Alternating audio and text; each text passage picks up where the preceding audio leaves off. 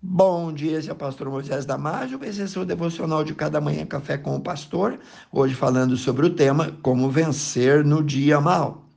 Nosso devocional está baseado em Efésios, capítulo 6, 14 a 18.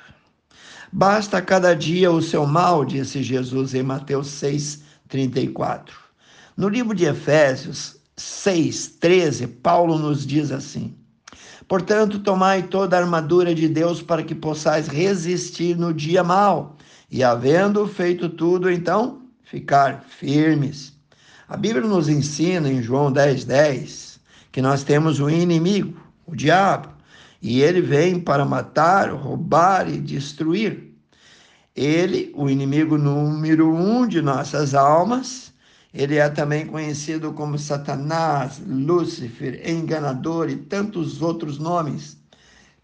Ele e a sua turma e as suas hostes malignas de anjos caídos nos atacam incessantemente e cruelmente com astúcia, com sutileza, andam ao nosso redor querendo nos derrubar e destruir todo o nosso futuro, querendo ainda fazer com que caiamos no pecado e assim nos afastamos cada vez mais de Deus. Ele, o Senhor, ensina-nos que não podemos ignorar suas armadilhas e por isso que urgentemente devemos tomar toda a armadura oferecida por Deus e assim ficar preparados para esse ataque do dia mal, onde devemos resistir, vencer, permanecer inabaláveis. O inimigo sabe que tem pouco tempo.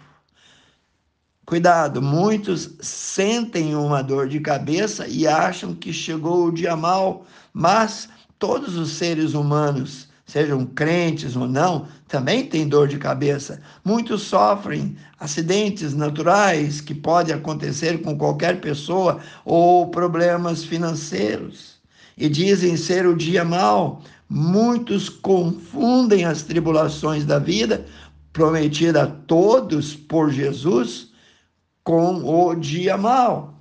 O dia mau é um tempo, não é uma hora, não é um minuto, não é um dia é um tempo. É um tempo de nossa peregrinação pelo deserto da vida. É um tempo quando nossa fé será provada para que aquilo que temos em nosso coração se exponha. Deuteronômio capítulo 8, por favor, leia. O dia mal foi experimentado por Jó sem ele ter pecado ou cometido qualquer ato repreensível. Ele teve sua família ceifada, teve todos os seus bens destruídos, a sua saúde por um fio, mas durante aquele ano em que ele experimentou esse dia mau, esse dia terrível, sua fé foi fortalecida e declarava ele: Ainda que Deus me mate, nele esperarei. Leia Jó 13, 15. O dia mal foi experimentado também por Sadraque, Mesaque e Abednego, ao serem ameaçados de serem jogados na fornalha de fogo ardente, caso não adorassem a estátua de ouro de Nabucodonosor na Babilônia.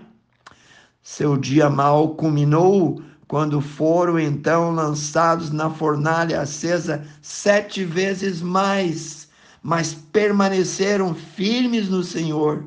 O dia mau de Davi chegou quando ele fugiu do seu inimigo, o rei Saul e seu exército, que o caçava, perseguia por todos os cantos com ameaças de morte. Davi pôde dizer: Ainda que eu passe pelo vale da sombra da morte, não temerei mal algum, porque tu está comigo. Está lá em Salmos 23, 1.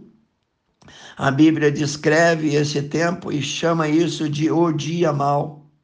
Certa vez, num dia desse de tribulação e angústia, Jesus disse aos seus discípulos: No mundo tereis aflições mas tende bom ânimo, eu venci o mundo. Está lá em João 16, 33. Ou seja, o Senhor já os alertava acerca que teríamos que passar por aflições enquanto vivermos nesse mundo, não significando que viveremos o tempo todo em sofrimento, mas que tais tribulação seriam passageiras e serviriam para nos trazer maturidade, amadurecimento, para aperfeiçoar a nossa fé em Cristo Jesus.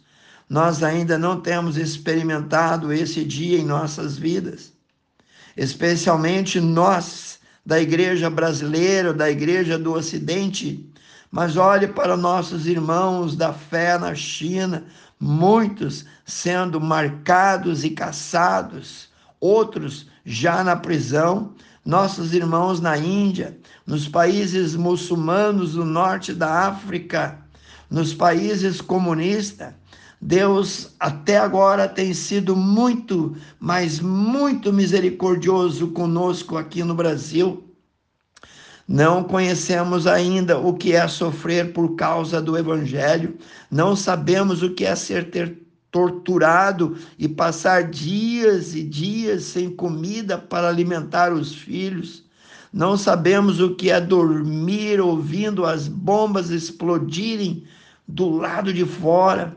Não sabemos o que é ver amigos e entes queridos sendo mortos a facão por amor a Cristo. Hoje em dia, por qualquer tribulação que faz parte da vida de qualquer pessoa, o crente já acha que chegou para ele o dia mau. Efésios 6, 14 a 18, leia lá. Temos uma lista dessas armas espirituais que Deus providenciou, que Deus nos oferece para vencermos o dia mal.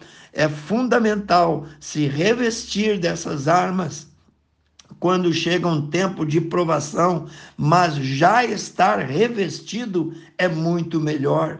No livro de Romanos, capítulo 8, versículo 18, diz: Paulo fala assim: Porque para mim tenho por certo que as aflições deste tempo presente não são para se comparar com a glória em que nós um dia há de ser revelado. Quero orar contigo, amantíssimo Deus, abençoe cada um que ouviu esse devocional. Eu peço e oro em nome de Jesus. Amém.